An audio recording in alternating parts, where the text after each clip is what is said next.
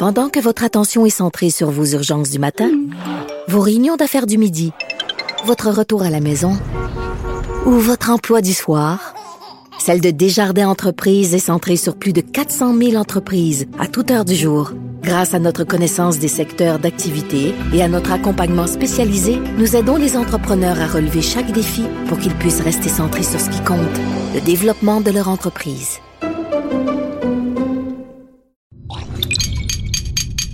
Cube Radio.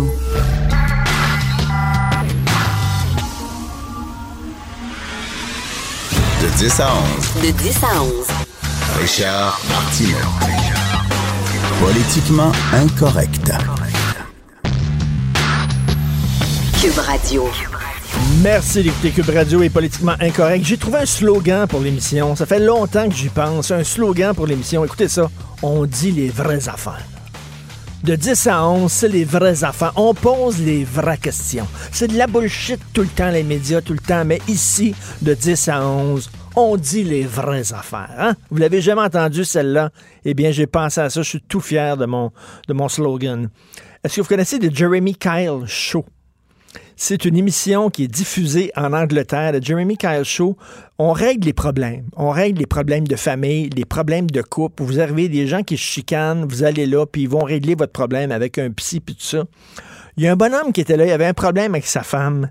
Il est arrivé euh, au Jeremy Kyle Show, et là, Jeremy Kyle, il a dit Tu trompes-tu ta femme Le bonhomme a dit Ben non, je trompe pas ma femme. Tu trompes-tu ta femme, là On est, en- on est live à TV. Le bonhomme a dit non. Ils ont fait passer un détecteur de mensonges en direct à TV. Ils ont dit Tu prêtes de passer le détecteur de mensonges? A dit oui. Le gars, il a passé le détecteur de mensonges. Tu trompes-tu ta femme? Il a dit non. Oui. Il a coulé le détecteur de mensonges. Sa femme le sacré là. Elle a divorcé. Le gars est tombé en dépression. Il est devenu addict aux antidépresseurs et à morphine. Et il est mort. il est mort. OK, là, ils ont décidé, la BBC, d'arrêter le show finalement. Le show sera plus diffusé. Il était diffusé depuis 2005, puis on dit on est peut-être allé trop loin. Da! Faire passer des détecteurs de n'importe quoi pour avoir des codes d'écoute et de faire de la bonne TV. Le 9 juin prochain, au Port de Montréal, c'est le premier salon de la femme noire. Imaginez le salon de la femme blanche. Ben non, vous pouvez même pas imaginer ça, ça serait épouvantable, ça se tiendrait pas. Quelles sont les problématiques sociales qui touchent particulièrement les femmes noires? Qui touchent pas les autres femmes? Qui touchent rien que les autres, les femmes noires?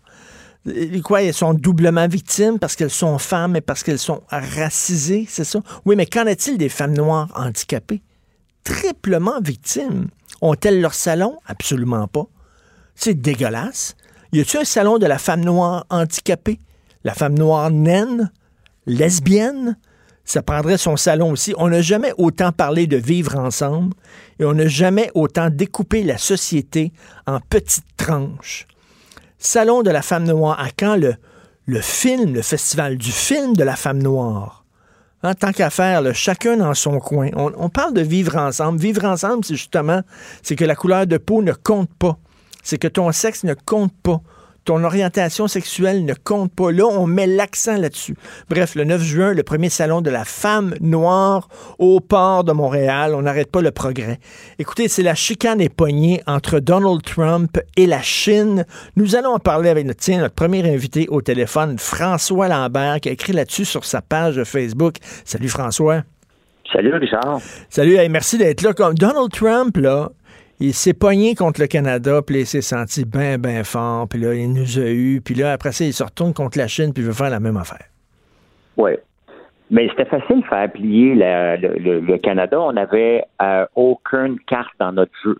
On avait, on a des tarifs au Canada sur le lait de 300% Donc, en partant, on n'a aucun pouvoir de négociation. C'est la carte maîtresse que tous les pays utilisent contre nous pour nous faire plier. Donc, tant qu'on va avoir ça, on va être obligé de plier. Puis il a gagné. Donc là, il dit, OK, parfait, j'ai gagné contre le Canada.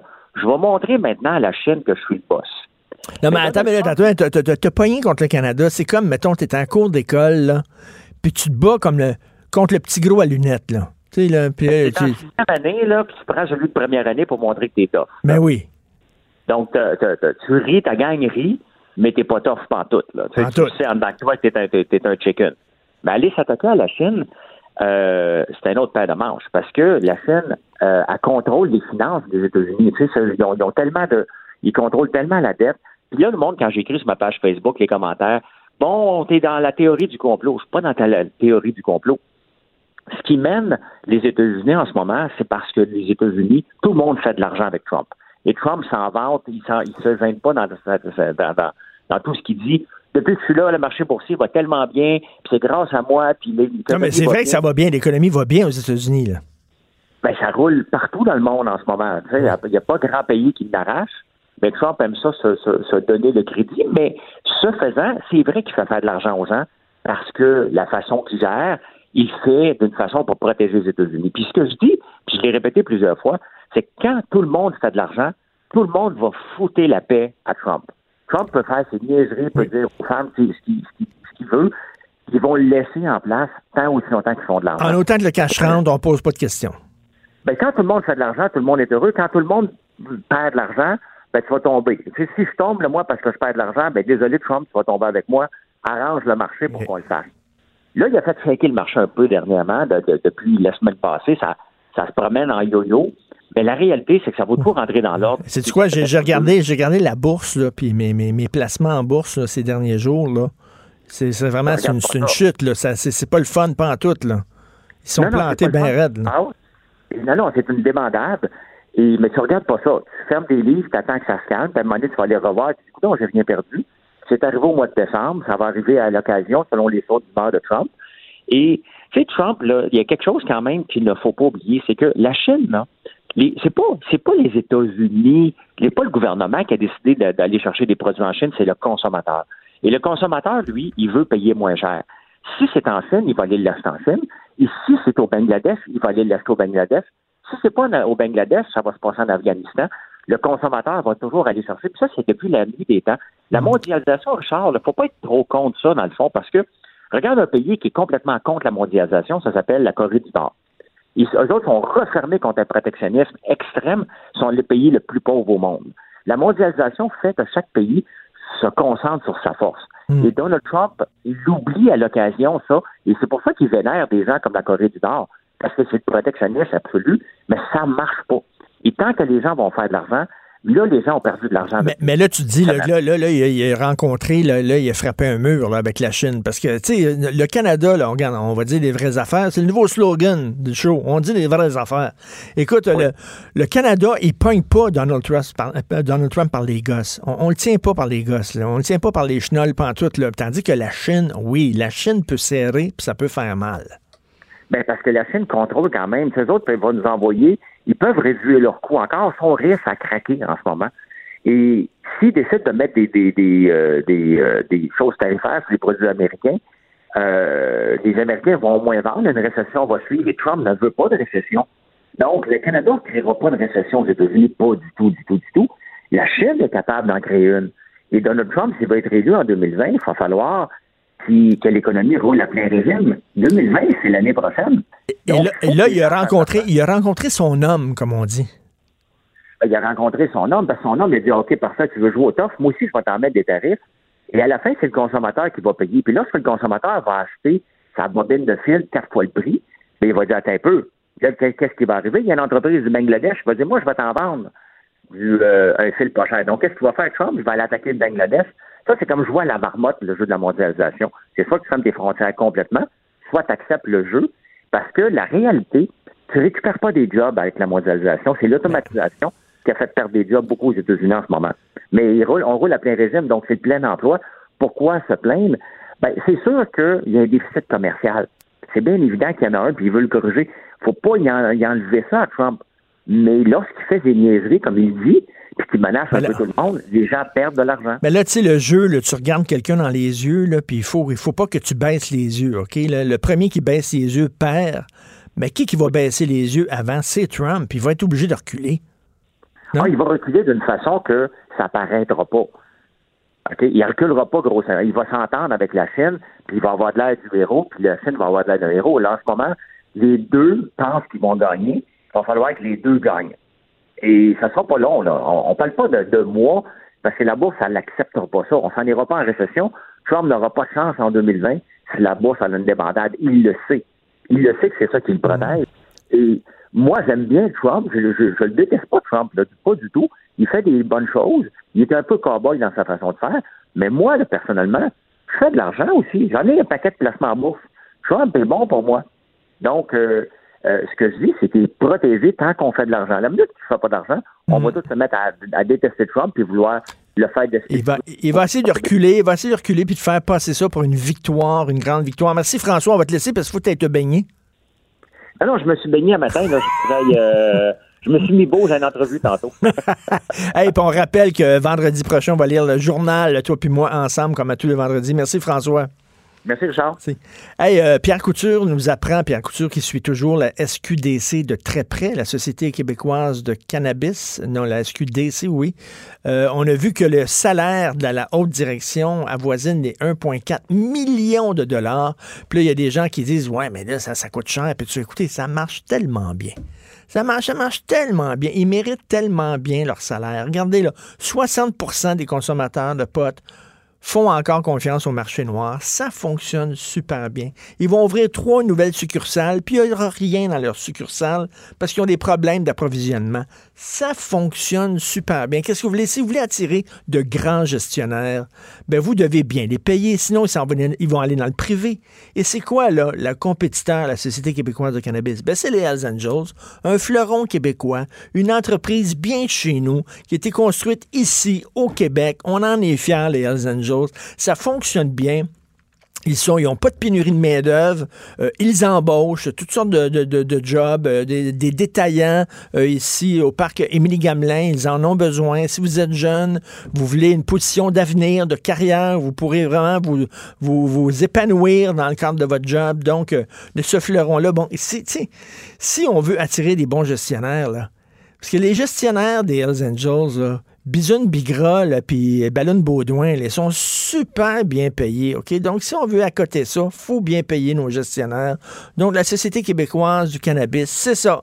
Quand ça fonctionne bien comme ça, ben, qu'est-ce que vous voulez? On paye bien les gens. Pour nous rejoindre en studio. Studio à commercial cube.radio. Appelez ou textez. 187 Cube Radio. 1877 827 2346. Politiquement incorrect. Politiquement incorrect, l'émission. On dit les vraies affaires et on pose les vraies questions. Hein? Quel slogan? Alors, euh, donc, on a réinséré l'éducation sexuelle euh, dans, à l'école. C'était une promesse de la CAQ, mais là, les enseignants ont dit on n'a pas eu la formation adéquate. On peut pas faire ça. On est mal à l'aise. Ça nous tente pas. On oblige à parler de sexualité. On nous oblige à parler de sexualité avec les jeunes.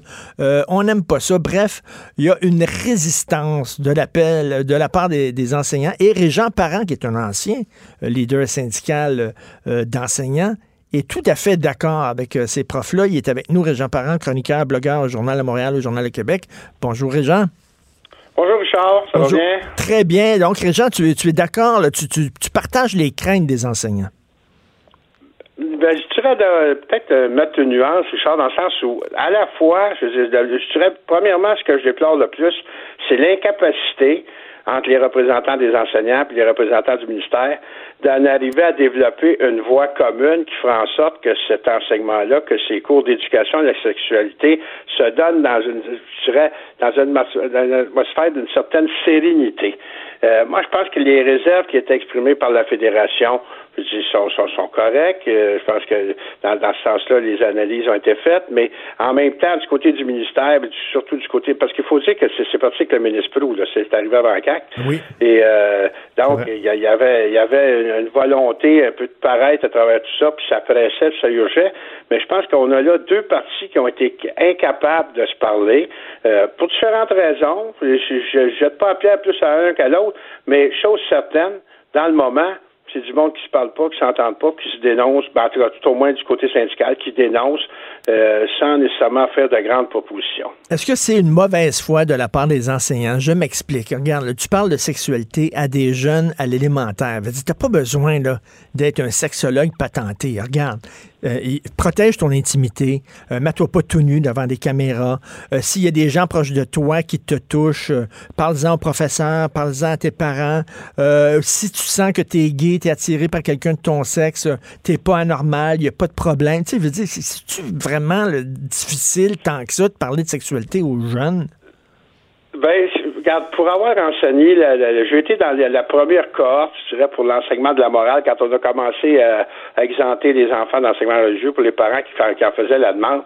Euh, je peux dire que j'ai eu des, rencontres de parents avec euh, des questionnaires euh, de long en large sur qu'est-ce que j'enseignais, puis surtout s'assurer que je touchais pas à la religion à ce moment-là parce qu'ils avaient extirpé leurs enfants des camps. Tu sais, il faut regarder l'enseignement de, de, de, de l'éducation à la sexualité, on est un peu dans le même contexte, avec des parents, dans certains cas, qui sont réticents, d'autres qui peuvent être plus ouverts, avec des enseignants qui sont plus à l'aise ou moins à l'aise avec euh, ces questions-là. C'est encore, c'est plate à dire, mais même si on est rendu en 2019, il y a encore des gens qui, euh, dans ces rapports-là, euh, de, transmission de connaissances, de dire des choses du monde, de faire face à des parents. Ils vont dire, là, vous avez parlé de sexualité avec mes enfants, de qu'est-ce que vous avez parlé? Ben fait que moi, je pense que c'est de, ce côté. Puis pour, euh, on, a vu là, des parents résistants, on a vu des demandes d'exemption, puis une vague. Donc, dans ce contexte-là, je veux dire, il y, a des endroits où c'est presque conflictuel l'implantation et ça crée une tension. Puis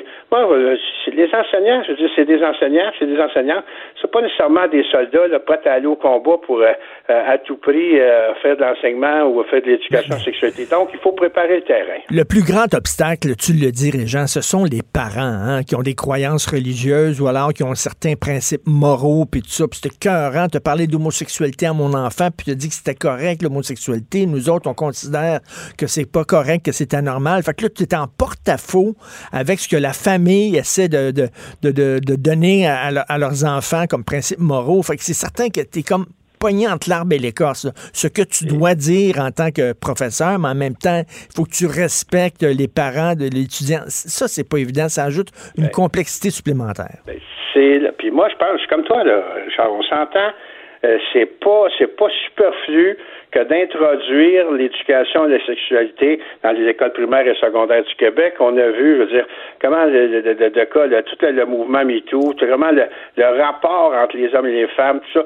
Donc, moi, je pense que de sensibiliser les enfants, de les éduquer, puis commencer jeunes, c'est une très bonne chose. On, la question, c'est pas de, de, de, savoir si le gouvernement a raison ou tort de vouloir placer de l'éducation de la sexualité euh, dans les écoles, c'est comment le faire, comment le faire, je veux dire, correctement, comment bien hmm. préparer le personnel, compter sur les ressources. Parce que là aussi, je, veux dire, je regardais dans la déclaration euh, de la présidente de la FSE, euh, les ressources externes, des gens qui peuvent venir en support, ils sont pas là, ces ressources-là. Donc, tu sais, dans le fond, on donne un petit paquet, on dit, bon, ben, tu t'en vas à guerre, cher enseignant, puis les parents que tu vas rencontrer sur ton chemin qui ont les yeux ouverts comme des 50 cents, ça n'existe plus 50 cents, ben, comme, une pièce ronde, ben, euh, à ce moment-là, tu feras avec. Non, moi, je pense que ce qui est triste là-dedans, c'est le constat, c'est qu'il y a une bonne intention ministérielle. Euh, je pense qu'il y a un, bon vouloir du côté enseignant aussi, mais maintenant, c'est comme si les fils se touchaient pas. C'est comme si on n'arrivait pas à prendre le contact et dire on va mettre en œuvre un programme solide, on va faire en sorte que les enfants soient éduqués correctement, puis qu'on introduit ça, puis en même temps, on va rassurer pas. Donc, ça peut pas être juste le travail de l'enseignant, on peut pas tout y faire reposer. Est-ce qu'on devrait, quoi, avoir recours à des, à des vrais sexologues? Parce que, tu sais, des fois, là, moi, je ris de l'UCAM des fois, parce que, bon, c'est une université qui peut être parfois un peu bizarre, mais reste que le département de sexologie à l'UCAM, c'est un des plus réputés au monde. On forme des sexologues extrêmement euh, forts, extrêmement solides.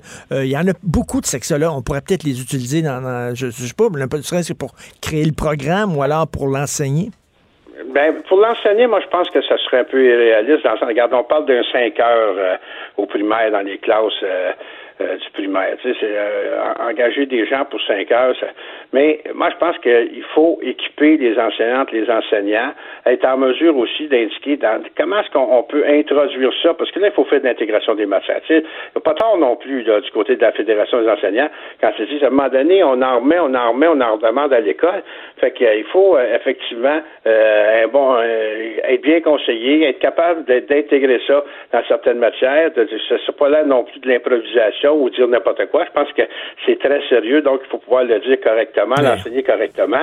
Et là, d'être bien conseillé, les, sexologues du CARM ou les sexologues d'ailleurs, moi je pense que euh, les commissions scolaires pourraient beaucoup plus y recourir en termes de, de, de conseillers ou de ressources externes qui pourraient venir faire de la formation des enseignants, pouvoir euh, éventuellement avoir un, forum aux ben, questions. ça, ça, a euh, longtemps été comme un genre de patate chaude sur l'enseignement, la sexualité, l'initiation de la sexualité à l'école. Ça a souvent été improvisé. On se souvient, il y a quelques années même, on demandait à chaque euh, euh, professeur dans sa matière de prendre un petit peu de temps, une heure peut-être par mois, pour parler de sexualité euh, à leurs élèves. tu sais, on disait, le prof de musique, à un moment donné, je sais pas, tu donnes des cours de flûte à bec, tu pourrais peut-être parler de, de, fellation, ou, ou je sais pas, le prof, le, prof de maths, 34 plus 39, ça donne 69. Tiens, parlant de 69, tu sais, je sais pas, là, on leur demandait quasiment de parler de sexualité dans, dans le cadre de leur matière ce qui était un, peu, un peu débile, de trop demander. Ben, moi, ben, c'est encore ça qu'on lui demande, Charles. C'est encore ça. Puis moi, je pense que va c'est, assez compliqué de dire on va faire un seul cours, on va avoir un prof pour venir enseigner cinq heures à des enfants. Donc, il faut que ça, ça, soit dans, dans, le cadre général. Je pense que, que ça soit introduit à travers différentes matières.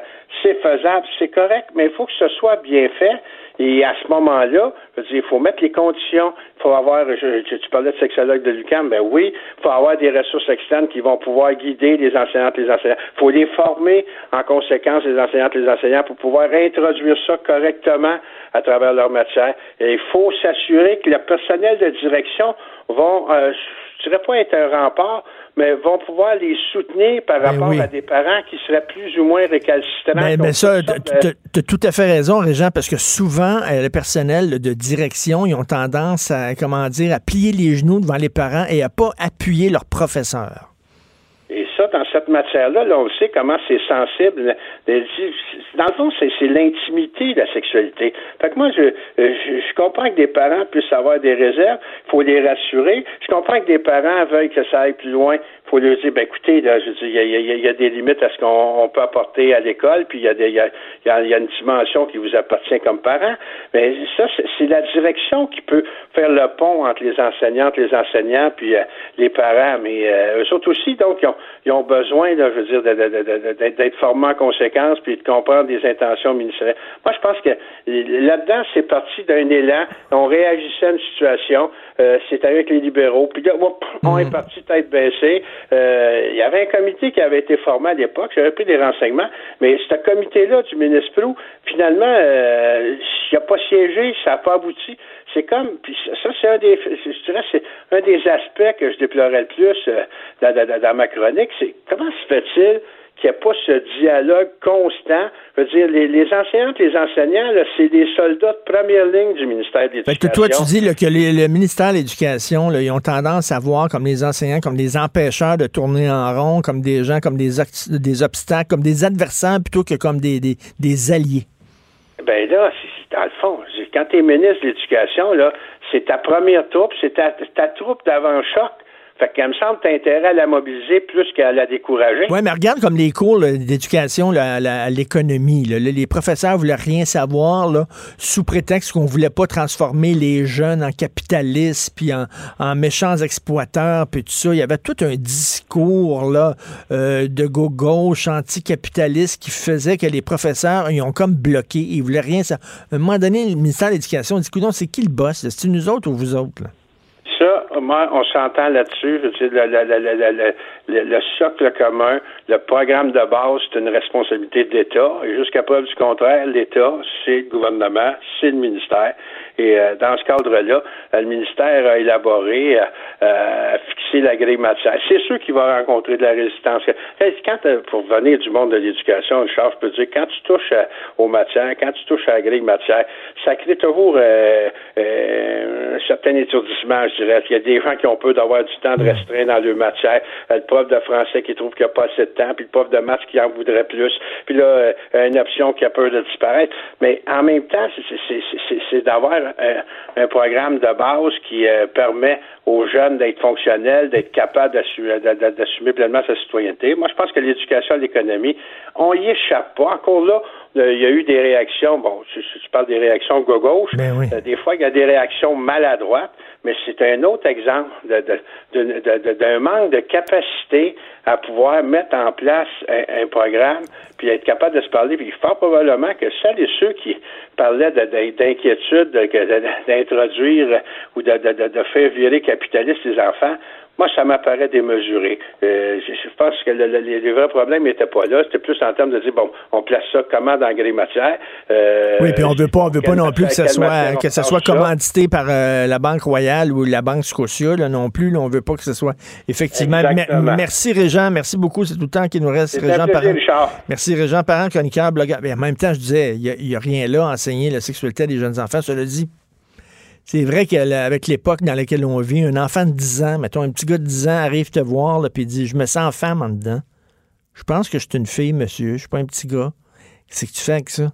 Comment tu reçois ça? Comment tu discutes de ça? Il faut quand même que tu aies un, un minimum de formation. Tu peux pas dire n'importe quoi. là. Richard Martineau. Politiquement incorrect. Cube Radio. Je vous parlais un peu plus tôt du premier salon de la, femme noire euh, qui se tient le 9 juin au port de Montréal. Je disais que c'est la première édition. Eh bien, il y a une auditrice fidèle, Anne-Marie, que je salue, qui euh, nous a écrit en disant non, non, c'est la deuxième édition. Donc, il y a déjà eu une première édition du salon de la femme noire, mais Jusqu'à date, aucune édition du Salon de la femme noire lesbienne, quand même. C'est un grand oubli. On l'attend. Alors, euh, Denise Bombardier qui nous parle comme tous les mardis. Bonjour, Denise. Oui, bonjour. Alors, la commission scolaire English Mon- Montreal qui a dénoncé, évidemment, le projet de loi 21 en disant que la laïcité est une nouvelle religion d'État. Ben, quand on quand on dit que euh, on est en train de changer les mots pour imposer encore plus de rectitude politique, eh bien c'est ça. Imaginez-vous que des gens qui défendent des positions d'extrémistes religieux accusent le gouvernement et le Québec, puisque on, la majorité des gens au Québec est d'accord avec la proposition, euh, avec le, projet de loi, nous accusent de créer une nouvelle religion. Est-ce que vous voyez que là, on est au-delà de la bêtise, on est au-delà de l'outrance et qu'on est dans une mauvaise foi qui fait qu'on n'a même plus envie de répondre à des arguments pareils. Ce sont des arguments, ce sont des arguments de la dernière heure. Ils sont absolument paniqués. Et la commission scolaire, j'ai vu, la commission scolaire euh, anglophone dit qu'ils vont pas respecter la loi. Hein? C'est une créature, ça, ça- ça- c'est une des institutions québécoises. Les gens qui sont là sont des, sont des, sont des, sont, sont au service de la population et ils nous disent qu'ils vont pas respecter la loi. D'abord, un, ils vont, ils vont être obligés de la respecter. On, on, on sait très bien qu'ils vont la respecter. Mais d'aller faire du chantage jusque-là, à trois semaines, possiblement, de la fin de cet interminable débat qui n'est plus un débat.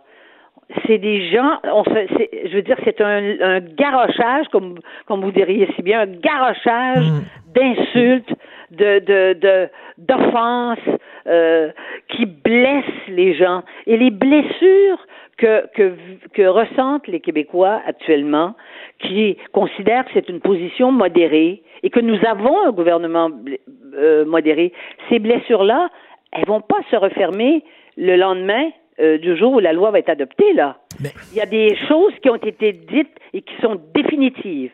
Qu'un maire, le maire de Hampstead, ait dit que nous faisions un nettoyage ethnique au Québec. Ça, ça ne peut pas disparaître une, une, une offense comme ça. Et en plus, il a refusé de, il a refusé de, de, de s'excuser. Mais, mais est-ce que c'est, est-ce que, Denise, est-ce que c'est de l'ignorance ou c'est de la, de la mauvaise foi? Par exemple, ces gens-là qui critiquent le projet de loi 21 euh, disent souvent que c'est une loi islamophobe. Ils ne parlent jamais des musulmans qui appuient la laïcité. Il y en a beaucoup. euh, il y en a beaucoup de musulmans qui sont qui ne portent pas le voile, de musulmanes qui ne portent pas le voile, qui sont pour euh, Non, mais- l'interdiction, mais oui. ils n'en parlent jamais de ces gens-là. C'est de la mauvaise foi et c'est de la québé, comment on appelle ça, de la québéphobie. Oui. C'est ça qu'il faut dire. Et M. Taylor, on peut quand même pas dire qu'il est ignorant. M. Taylor, hein? Oui. professeur dans les grandes universités, à Oxford et, et à Harvard et partout. Mais Monsieur, Monsieur Taylor est d'une d'une d'une mauvaise foi. Il est d'un, il a un mépris pour ses compatriotes québécois. Il faut identifier les choses et c'est comme ça qu'il faut les identifier. Faut pas dire ben non parce que lui euh, euh, il est en dehors de ça. Monsieur Taylor, il est main dans la main avec avec les imams délirants qu'on a à Montréal. Et c'est pareil pour les gens de Québec solidaire. Et c'est pareil pour la mairesse de Montréal. Parce qu'il faut commencer à voir ce qui se passe là. Et qui sont les gens qui maintiennent ça? C'est pas tous des ignorants, c'est sûr. Mais, à l'émission de à l'émission à l'émission de Benoît Dutrisac cette semaine, il y avait une porte-parole de la communauté LGBT qui se disait contre la loi 21 et pour le port du voile. Et là quand on voit des homosexuels, des homosexuels qui sont les en, ouais. Des- qui Le- sont les, les homosexuels. Oui, les homosexuels qui sont les premières victimes des intégristes religieux, qui sont les premières victimes Voyons des intégristes donc. religieux, qui soudainement font leur lit avec les intégristes religieux et se promènent main dans la main avec eux, avec leur pire ennemi. C'est hallucinant, ça. Mais c'est mais c'est interdit dans, dans les pays, dans les théocraties islamiques. C'est inter- c'est interdit l'homosexualité et on sait ce qu'ils on sait aussi ce qu'ils font quand il est quand ils, ils en font la chasse. Non seulement il les tue, mais il, il les grimpe en haut des immeubles pour les pour les pour, pour les lancer en bas des en bas des des, des, des gratte-ciels. Et ces gens-là font, c'est ça, c'est, c'est, c'est l'union avec eux. Vous voyez la confusion dans laquelle on est. Et vous voyez qu'il est temps, mais Dieu, mais j'ai envie de dire, mon Dieu, qu'il est temps que tout cela s'arrête. Mais comment, comment des gens qui se disent féministes, comment des gens qui se disent euh, pour les droits des homosexuels, soudainement militent côte à côte avec des fondamentalistes religieux qui sont misogynes et homophobes? C'est parce que je crois qu'ils nous haïssent encore plus que l'on que l'on qu'on puisse imaginer. Parce que c'est de la haine rendue là. C'est de la haine de traiter les Québécois. Et en regard de notre histoire passée, c'est de la haine de nous traiter comme ça. Ça n'est rien d'autre, puisque ça ne repose sur rien d'autre. Est-ce que les Québécois ont déjà mené des campagnes antisémites à travers la terre? Est-ce que les Québécois, ça ne veut pas dire qu'il n'y a pas des Québécois qui sont antisémites, obligés de faire tout dans ces Ben fameuses oui. nuances-là? Est-ce que les Québécois, c'est un peuple qui a écrasé les, pe- les, les peuples qui sont dans la misère? Au contraire, Mais- mais- les mais- Québécois s'identifient en général Mais- aux gens qui sont dans la misère. Denise, comme maman dirait, euh, euh, ils comprennent ni du cul ni de la tête. Je, je suis fatigué de répéter toujours les mêmes évidences, des choses qui me paraissent évidentes et que eux ne comprennent pas, ces gens-là. Mais euh, c'est pas parce qu'ils comprennent pas, c'est parce qu'ils, c'est parce qu'ils, ils, ils, ils révèlent au fond d'eux ce qu'ils, ce qu'ils pensent de nous. Et ce nous-là, là, c'est le nous des Canadiens français. Et Monsieur Legault, en ce sens-là, est certainement le premier ministre des derniers, des derniers premiers ministres, le, le premier ministre qui est le plus, comment dire, qui est le plus en osmose avec ce que l'on est n'est-ce pas? Et c'est un homme modéré à tous égards, François Legault.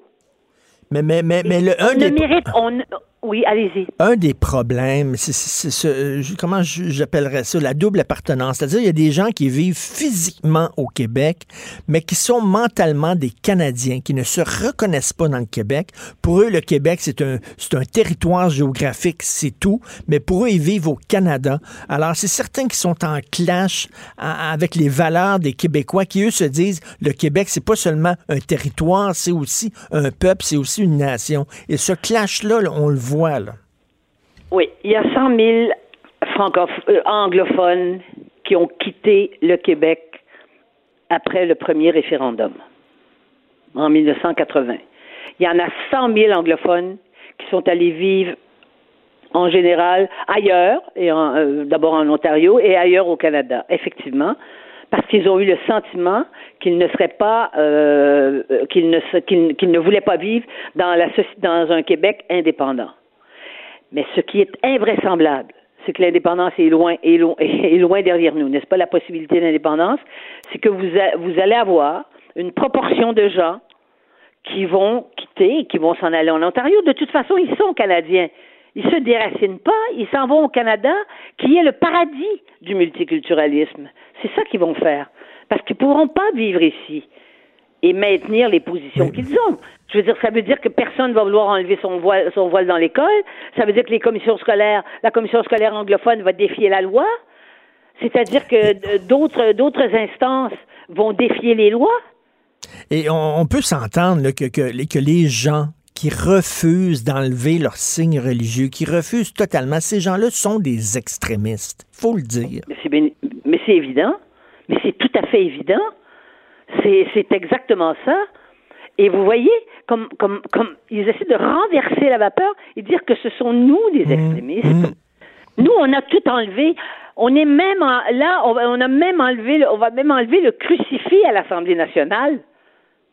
C'est pas assez pour eux autres. Je sais pas. Il faudrait, il faudrait se nier nous-mêmes. Il faudrait qu'on cesser d'exister quasiment pour qu'ils soient contents. Oui, mais c'est pour ça que c'est si émouvant, Richard, de voir le réveil des Québécois qui s'étaient endormis quelque mmh, part après mmh. les deux référendums. Puis on comprend, on a été, on a été traumatisés. Vous savez, on est dans la psycho euh, politique là. On a vécu des traumatismes avec les deux référendums. On s'est fait attaquer de toutes parts. On a, on est passé par-dessus ça. Et en plus, on a refusé de faire l'indépendance. On n'a pas osé. Hein. On a eu peur en général. Il y a des gens qui ont eu peur en se disant mais ça n'a pas de sens, on va tout déstabiliser l'Amérique du Nord, comment vont réagir le Canada évidemment, mais comment vont réagir les États-Unis? On l'a pas fait. Eh bien sur, sur, une, sur une loi pareille qui ne concerne qu'un très, très petit, petit groupe de gens, c'est-à-dire ceux qui incarnent l'autorité. Hein? Eh bien, euh, on se fait traiter de la même façon. Et, je sais pas si vous, avez, je, sais pas si vous avez lu euh, récemment un texte de Don McPherson dans le Montreal Gazette, un texte délirant où il parlait de Québécois et il disait que c'est Fox News en pire. Il disait que c'était un réseau islamophobe. Alors que je suis désolé, mais euh, les chroniqueurs qui écrivent dans le Journal de Montréal, le Journal de Québec, ceux qui parlent à TVA, ceux qui sont à Cube Radio, ils dénoncent l'islamisme, mais ils dénoncent pas la religion musulmane. Donc, c'est lui qui fait des amalgames. C'est M. McPherson qui fait des, des, amalgames et nous accuse, nous, d'en faire. Donc, comme vous le dites, là, il, change les mots, il change le sens des mots, ces gens-là. Ils prennent le miroir, ils prennent le miroir, puis ils le déforment et ils nous renvoient l'image déformée à nous. C'est nous qui devenons les, c'est nous qui devenons la majorité écrasante, antidémocratique, islamophobe, raciste, homophobe, puisque c'est vrai que je, je sais qu'il y, que, que, qu'il y, a des, qu'il y a des gens qui, ont, qui parlent au nom des LGBT, là, qui, qui, sont, qui, qui sont les alliés objectifs. Mais c'est la même chose aussi pour, le, pour une partie des gens de Québec solidaire. C'est, Quand même, que Madame, Madame Manon Massé, là, est-ce qu'elle sait, même à cause de ce qu'elle est, hein, mm. Hein, de son orientation euh, personnelle, son orientation sexuelle. Est-ce que c'est que, est-ce que c'est que, est-ce qu'elle sait ce que les, les, imams de Montréal, là, avec lesquels elle est alliée, qu'est-ce qu'ils feraient de Mme Massé? Eh boy! C'est incroyable. Non, elle s'allie à des gens qui les, qui Savez-vous quoi? détestent. oui, savez-vous quoi, Richard? Il faut prendre des exemples comme celui que je vous dis, et vous aussi, vous nommez les choses.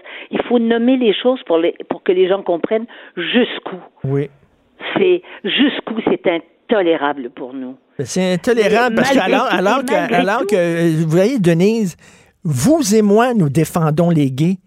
Mais on se fait accuser d'être homophobe alors que eux s'allient avec des vrais homophobes et ne le voient pas. C'est hallucinant quand même, c'est le monde à l'envers. C'est le monde à l'envers. Mais, mais vous savez, nous ne sommes plus dans la rationalité. Non. Parce que d'abord, euh, tout ce qui est religieux est irrationnel. Ça, c'est sûr. Hein? Tout ce qui est religieux est irrationnel. Moi, j'admire encore le courage de Monsieur de Monsieur Legault qui a dit j'espère j'espère que Dieu existe. Il hmm. est allé jusque là dans sa hmm. dans dans dans dans, dans l'aveu de ce qui l'habite. C'est un homme admirable d'avoir fait ça. La plupart des politiciens ne veulent pas vous dire s'ils croient ou non. Et lui, il est allé jusque là. Et on nous crache à la figure mais c'est vraiment ça, il faut, faut, le dire, c'est ça, c'est cracher à la figure, Denise. il faut pas dire, il faut pas seulement dire ça, Richard. Il faut dire que malgré tout ce qu'on subit depuis quelques mois, il n'y a, il y a encore, il y a peu de gens hein, qui sont pour la laïcité et qui sont de, qui se sont radicalisés. Vous avez tout à fait raison. En fait, actuellement, les ceux qui se sont radicalisés sont de l'autre côté. Merci, Denise. Ne, ne, baissez pas la garde et continuez euh, à écrire là-dessus et à utiliser les vrais mots. Merci. Oui, très bien. Au revoir. Merci, Denise. Vous écoutez Politiquement Incorrect. Richard Martineau. Politiquement incorrect. L'autre jour, on a eu Jean-François Lisée qui est venu nous parler non d'indépendance, non de politique, mais du dernier film Avengers. Il était notre chroniqueur culturel. Là, nous avons Mathieu Boccoté qui va nous parler d'une de mes séries préférées, Games of Thrones, qui fait beaucoup parler parce que c'est la dernière saison. Mathieu, tu es avec nous. Salut Mathieu. Bonjour. Hey, Mathieu, tu es à Paris, hein?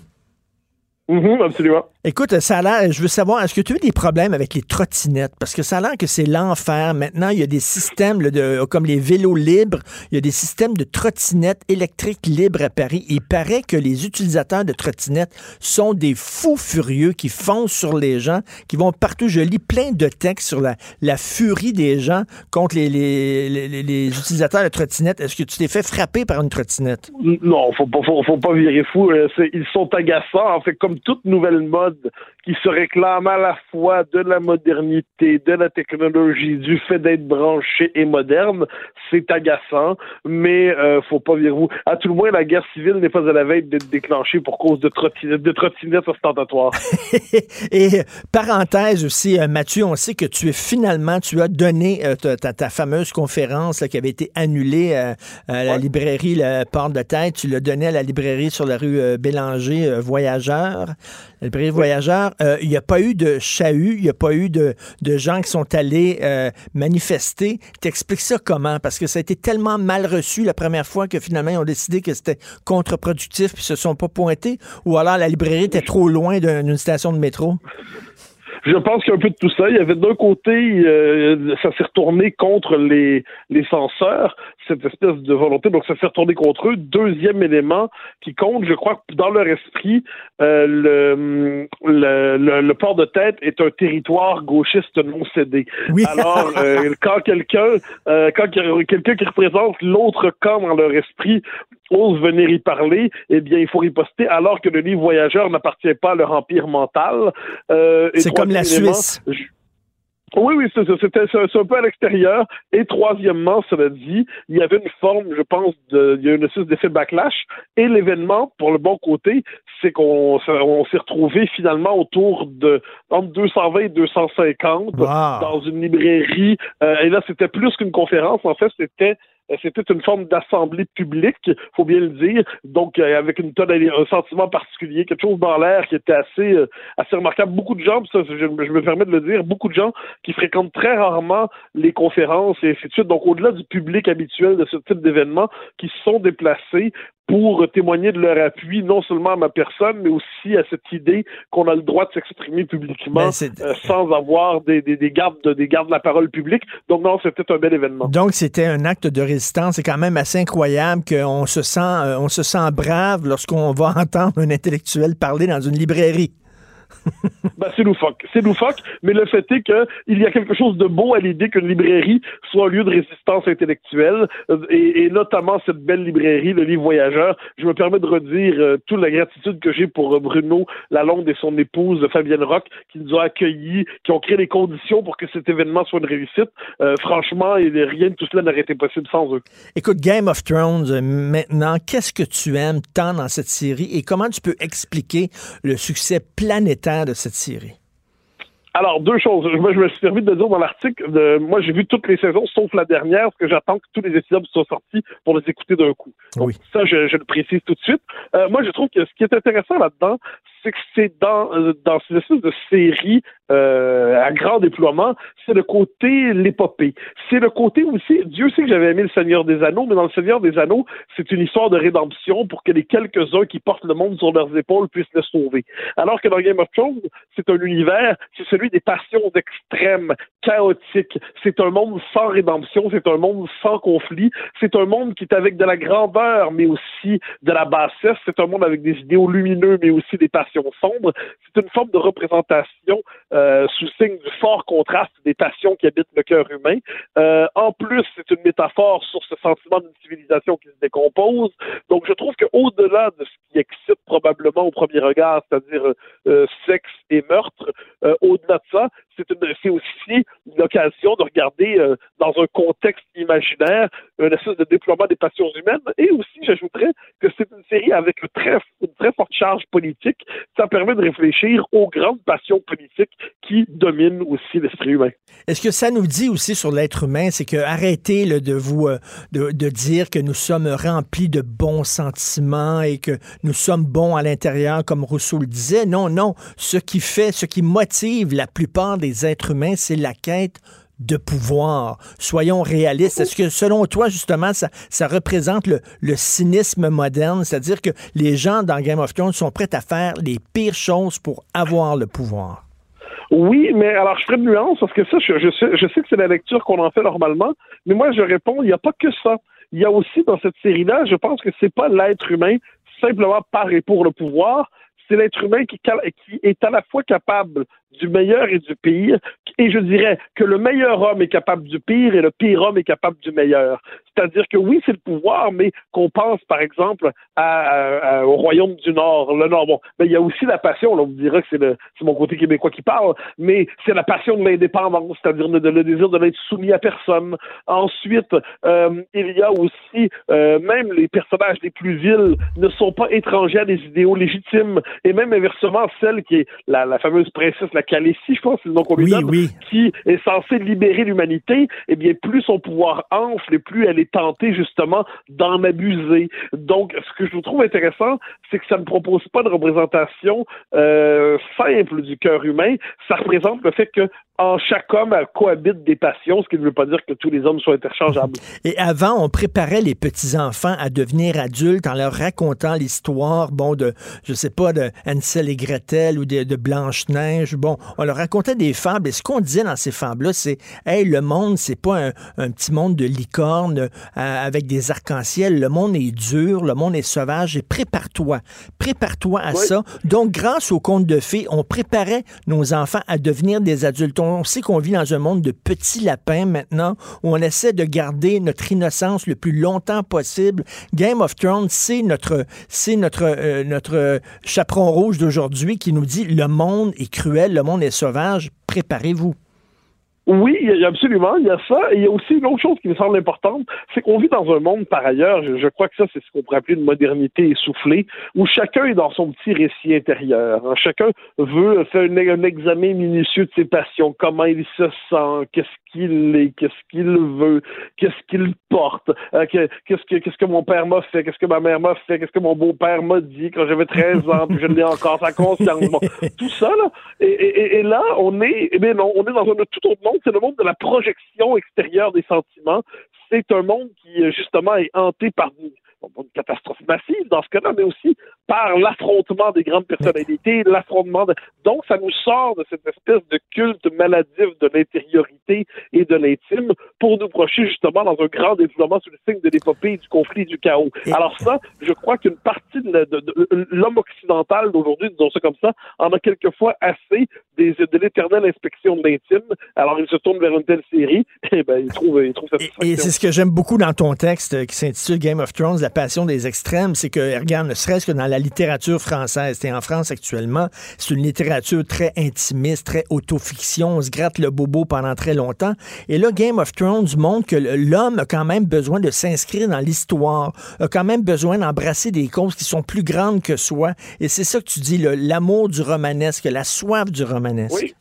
Ben absolument. Moi, je, suis convaincu de ça depuis toujours. C'est-à-dire, autant la vie intérieure est importante, évidemment, autant qu'elle est insuffisante. Et autant qu'on a besoin de s'inscrire dans quelque chose qui nous dépasse. Or, je le redis dans Game of Thrones, la cause qui nous dépasse, elle n'est pas sous le signe de l'idéal absolu.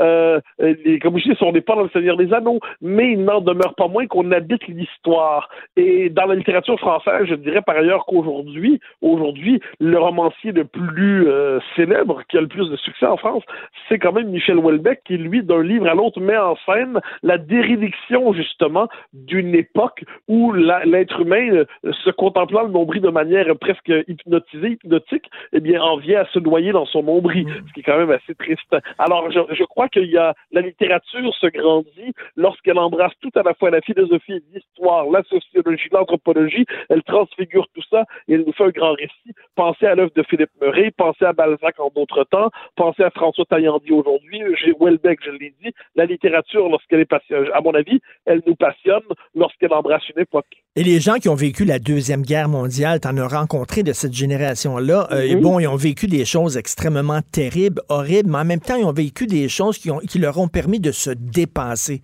d'être plus grands de ce qu'ils auraient pu être s'ils avaient vécu dans une période pacifique. Moi, quand tu vas, euh, j'ai fait deux fois le pèlerinage sur les plages du débarquement, tu es là et tu sens un souffle, tu sens quelque chose. C'était gros ce qui s'est passé là, c'était l'histoire. Et, je reviens là-dessus, là. On, on, a besoin de se dépasser et c'est ça, cette série-là. Je pense que les gens écoutent ça, cette série-là, parce qu'ils ont cette soif-là en eux.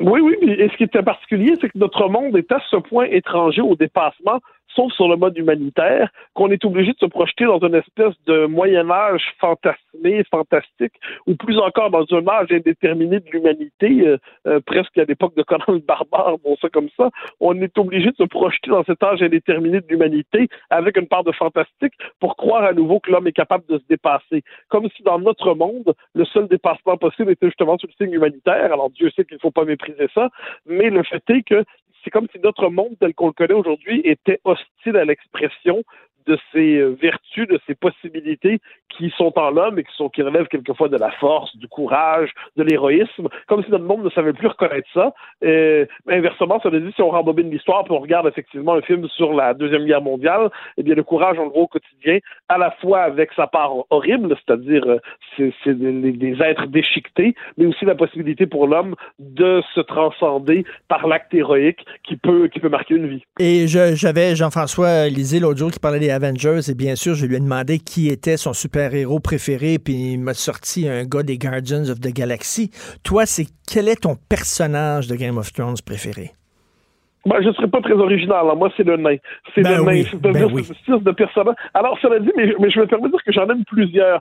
C'est-à-dire, je, je, je, suis fasciné par le personnage de Circé, c'est-à-dire cette espèce de, de, de, de, femme à la fois sublime et maléfique qui, qui, qui est aussi portée par l'amour de ses, des siens, qui est humiliée de toutes les manières et qui néanmoins tient à tout prix à rester au pouvoir. Tout comme le nain, veut dire qu'il est mon préféré. Mais pourquoi? Parce qu'il incarne justement la puissance de l'intelligence dans le monde. C'est-à-dire la possibilité pour l'intelligence de ne pas se laisser dévorer par la force brute. J'ai une certaine sympathie aussi pour tous les personnages de conseillers qui traînent ici et là et qui cherchent à tempérer les ardeurs des puissants. Alors, euh, je pourrais dire du bien de tant et de tant de personnages là-dedans. C'est une série que j'aime beaucoup et j'ai bien hâte de me farcir la dernière saison tout d'un coup, 8 heures de suite. Écoute, je peux te dire, j'adore ça quand tu parles de culture, quand tu parles de choses euh, comme ça. Euh, puis on revoit, c'est une façon aussi pour toi de, de parler de tes thèmes de prédilection, mais par le biais de la culture. Oui, très très juste, très très juste. Je pense qu'à travers cette, euh, c'est justement c'est euh, une série comme ça, on peut parler de ce qui nous passionne, mais à travers un autre contexte, et ça permet de voir des choses autrement. Ben, je te souhaite une longue série de conférences. Je sais que tu es à Paris pour euh, rencontrer plein de gens, et j'imagine que tu vas rencontrer beaucoup de succès. Merci beaucoup, Mathieu. Cube Radio.